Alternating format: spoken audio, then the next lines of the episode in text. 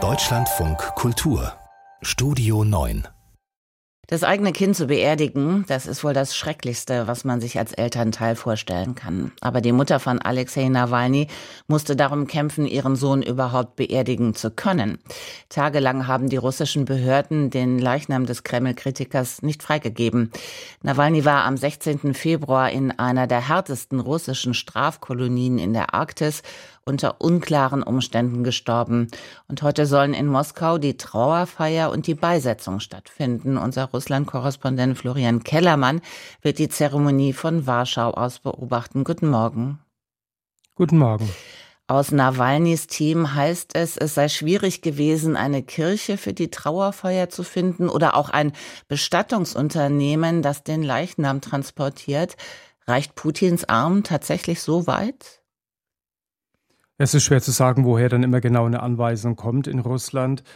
Aber klar, wenn der Kreml es will, ähm, dann würde ein Unternehmer schon seine wirtschaftliche Existenz riskieren, wenn er sich dann dem äh, widersetzt ähm, und dann zum Beispiel Nawalnys Leichnam transportiert. Es ist immer noch nicht klar. Stand gestern Abend war es so, äh, dass kein Bestattungsunternehmer gefunden wurde. Das heißt, kein Leichenwagen gefunden wurde der Nawalnys Leiche dann zu dieser Kirche transportieren kann. Und das ist natürlich die Voraussetzung dafür, dass diese Totenfeier, Totenmesse dort auch stattfinden kann.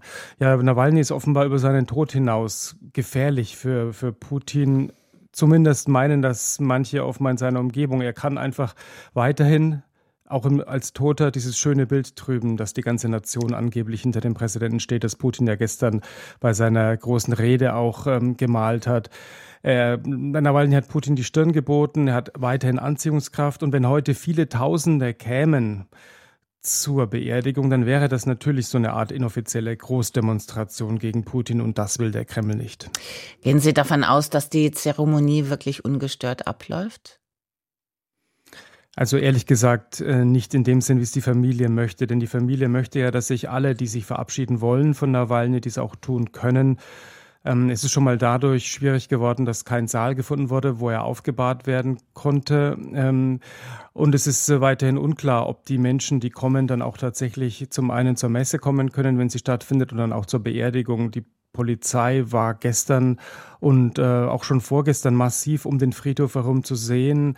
Absperrgitter wurden vorbereitet, neue Überwachungskameras installiert. Es ist schon zu befürchten, dass die Polizei den Friedhof und die Kirche irgendwie abschirmen wird und ähm, die Menschen vielleicht nicht zulassen wird. Und ähm, das ist dann nicht das so, diese äh, läuft dann das Ganze nicht so ab, wie die Familie sich das wünscht und wie sich es wohl auch Nawalny gewünscht hätte. Was weiß man eigentlich inzwischen über die Todesursache?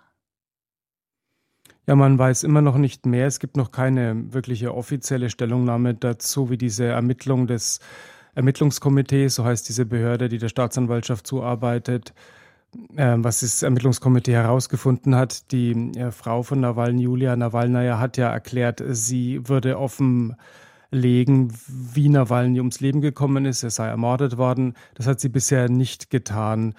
Und äh, insofern gibt es da keinen neuen Stand. Der ukrainische Geheimdienst behauptet, er sei tatsächlich eines in einigermaßen natürlichen Todes gestorben, also nicht unmittelbar jetzt ermordet worden, äh, sondern eben an den Umständen seiner Haft gestorben. Aber das ist auch eine nicht belegte Aussage. In den Tagen nach Nawalnys Tod hat es zahlreiche Festnahmen gegeben, wenn Menschen auch nur Blumen niedergelegt haben.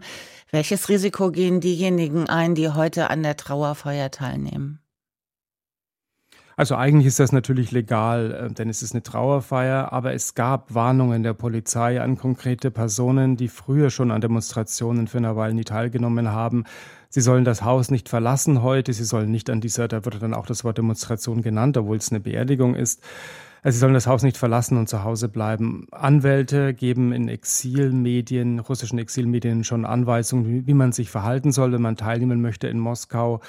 Ähm, und wenn man eben doch festgenommen werden sollte, also man soll Wasser mitnehmen, man soll was zu essen mitnehmen, auch eine Powerbank und sich sofort vernetzen, wenn man also im Polizeiwagen sitzt, am besten auch gleich über Internet, äh, bei einem Telegram-Kanal zum Beispiel, das wurde so ausdrücklich gesagt, eine Gruppe gründen und die Namen reinschreiben der Festgenommen, damit die Anwälte sich sofort darum kümmern können und dann auch entsprechend äh, vielleicht sogar schon zur Polizeiwache kommen können, zur Polizeidienststelle.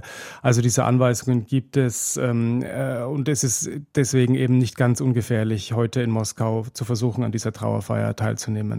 Vor der Beisetzung von Alexei Nawalny Informationen in Deutschland von Kultur von unserem Russland-Korrespondenten Florian Kellermann.